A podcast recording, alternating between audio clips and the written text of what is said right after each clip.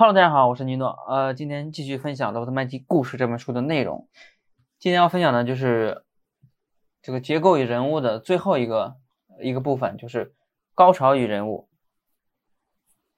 在这一部分呢，我们主要会讲，我自己分了就是五个话题。第一个就是电影讲究的是最后二十分钟，解释一下这段话的一些深层次的含义。呃，第二就是比较两部电影。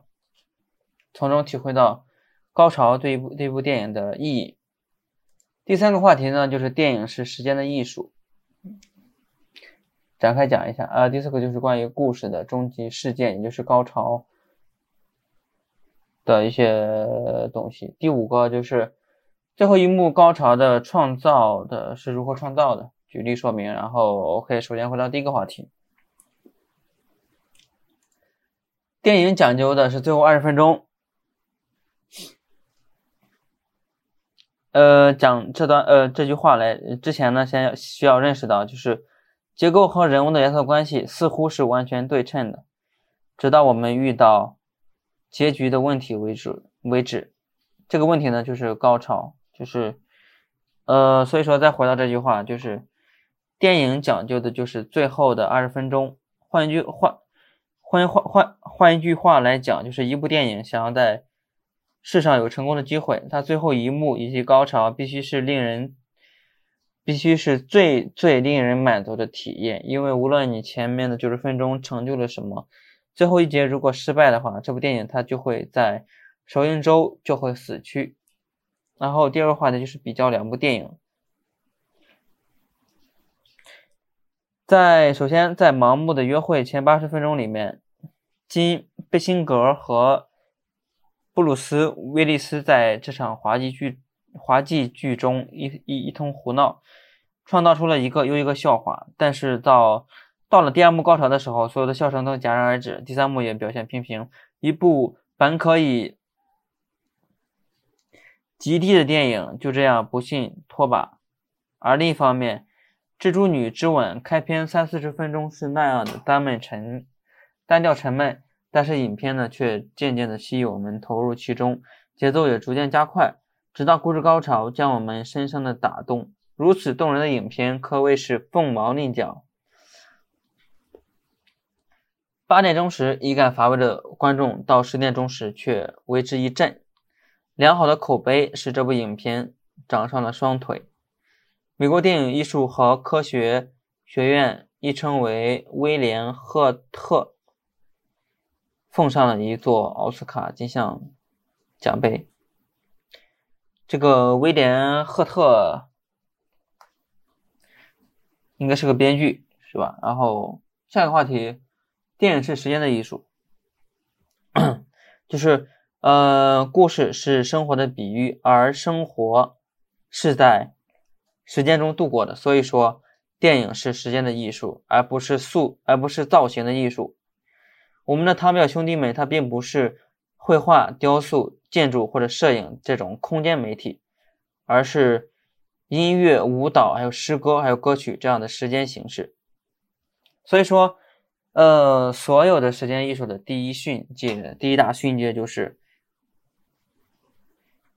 汝必须，汝必留最佳于最后，是这句话翻译的。然后。一一曲芭蕾舞的最后一节，一部交响乐的结尾，十四行诗的尾联，故事的最后一幕，以及它的故事高潮，这些会当临界点的瞬间，必须是令人最令人满足、对呃最富有意味的这些体验。这一个这个话题就是电影是时间的艺术，也进一步说明了故事高潮的一个价值。OK，就是。下一个话题就是关于故事的终极事件。嗯，呃，一部完成剧本呢，它需要凝聚作家百分之百的创造性劳动。啊，这部电作这部作品的绝大多数，我们的心血的百分之七十五或者更多，都会花费在人物深层性格和事件。创作安排安排之间的连锁关系的设计师设计之上，那其剩余的部分呢，就会用于对白和描写。而在于啊，用于设计故事那压倒性的努力之中呢，百分之七十五会集中于创造最后一幕的故事高潮。所以说，故事的终极事件便是作者的终极任务。呃，这个主题其实其实应该改为最后一句一句话，我觉得比较贴切。故事的终极事件便是作者的终极任务，这这个应该比较贴切。然后第五个话题就是关于最后一幕的高潮的创造。嗯，吉恩·福勒曾经说过。我先了解一下他是谁。这个吉恩·福勒是美国著名的记者、作家，还有剧作家。他除了新闻写作之外呢，他存世的作品主要包括创造、创作于二十世纪，呃三十年代的十呃十多部电影剧本，以及二十多部传记和回忆录的各种图书，还挺多，还挺多，呃。出自他口中或笔下的名言，在美国文化中流传甚广。除了麦基索引之外呢，还有一部，还有一条关于写作的诙谐的警句。成为呃成功作家的最好方法就是多读好作品，记住它，然后忘记你所记住的出处。记住它，然后忘记你所记住的出处。然后他的儿子就是小吉恩·福勒，也是好莱坞一位颇有成就的电影剪辑师和导演。啊，这是关于吉恩·福勒的介绍。然后他其实曾经说过，就是写作非常容易，只不过是用双眼瞪着空白稿纸，直到把你前额瞪出血来罢了。如果呃有什么东西真的能吸出你前额的鲜血，那就是最后一幕高潮的创作，它是一切意义、情感的汇聚和顶点，其他的一切一切都是为了完成这个任务所做出的准备。那这是能否让观众满足的决定性时刻。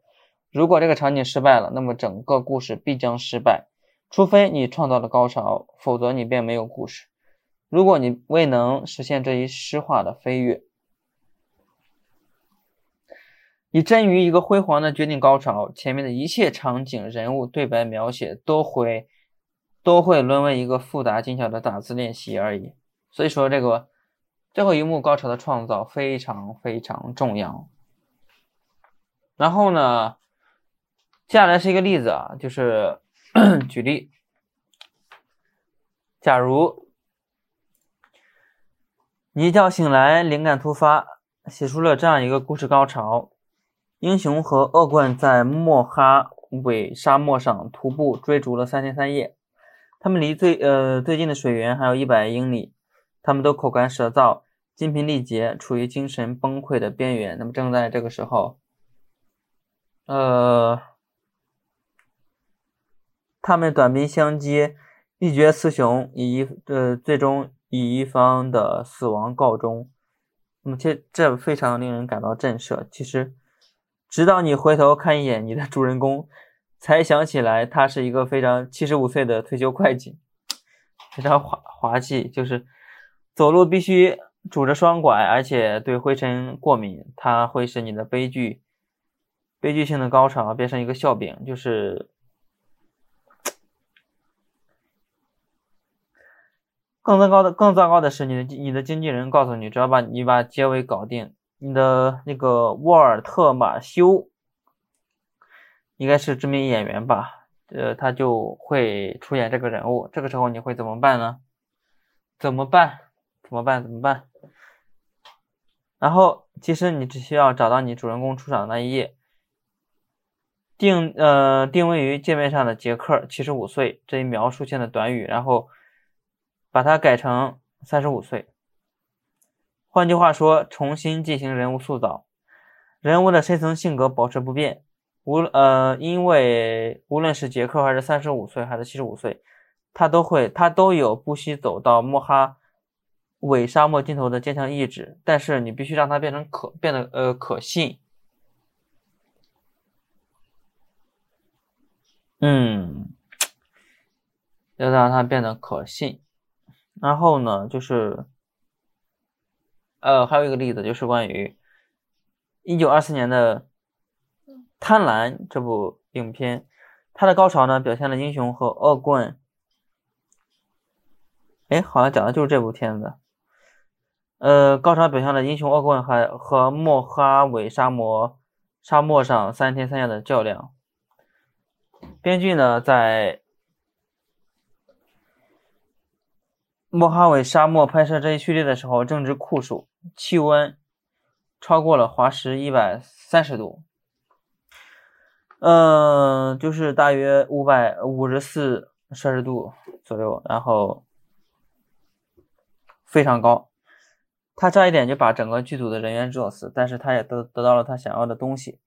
与天相接，重重叠叠的一片白白茫茫的岩沙之中，在那似火的骄阳之下，英雄和恶棍皮肤干裂，犹如脚下焦灼的沙漠，正在进行着生死决斗。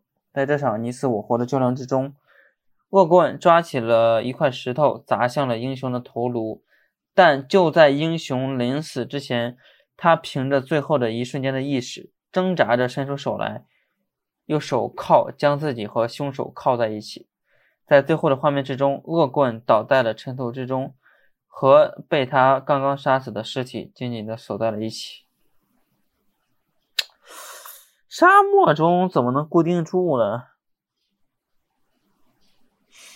嗯，回头看看这部片子，然后贪婪。精妙妙，嗯，精妙的结尾产生了那些深入刻画人物的终极选择。人物塑造中可能削弱这一动作的可行性的任何方面都需要牺牲。比如说亚里士多德指出的那样，情节应该比人物塑造更加重要。但是，故事结构和人物性格真相是从两个视点看到的同一个现象，就是一个东西啊。人物从他们。的外在面具之后呢，所做出的选择同时塑造了他们的内在本性，并推动了故事的发展。从俄狄浦斯王到法尔斯塔夫，从安列卡莱卡卡卡列尼娜到吉姆老爷，从希腊人卓尔巴到塞尔马路易斯。这些都是登峰造极的故事中讲述的人物和结构的力度所在。我操，这么多名字！然后关于这个厄狄浦斯王是个什么鬼？我看看，他是公元前五世纪索福克勒斯所著的悲剧。亚里士多德在他的诗学中认为，这是索索福克勒斯勒最伟大的作品。在二世纪，他在作者所写的诸多悲剧中是最受重视和最受欢迎的一部，那就是前面讲的那个诗学。他的悲剧的主人公，呃呃，俄狄浦斯是个迪比斯的国王，他企图。逃脱自己的宿命，却又轻率地朝自己的命运奔去。亚里士多德称此为悲剧形式的典范。然后，第二个人物就是法尔斯塔夫，他在整个英国文学史上，也许是最伟大和最著名的喜剧人物。对他性格的刻画，完全出是出于莎士比亚的创新手法。在亨利四世的上下篇中，他是放荡的化身。哈利哈尔王子的终身伙伴，用胆小、鲁莽和自私的寻常见解评论剧中的政治行动。然后在亨利五世一剧中，他的死写的非常感人。后来这个角色又被莎士比亚又在莎士比亚的《温莎的风风流娘们儿》中出现。传说这这个剧。是在伊丽莎白一世执政期间，根据女王的授意而写。他们想要看到法尔斯塔夫在，他想要看到和斯塔法尔斯塔夫在一个剧中坠入情网。我靠！然后吉姆老爷其实。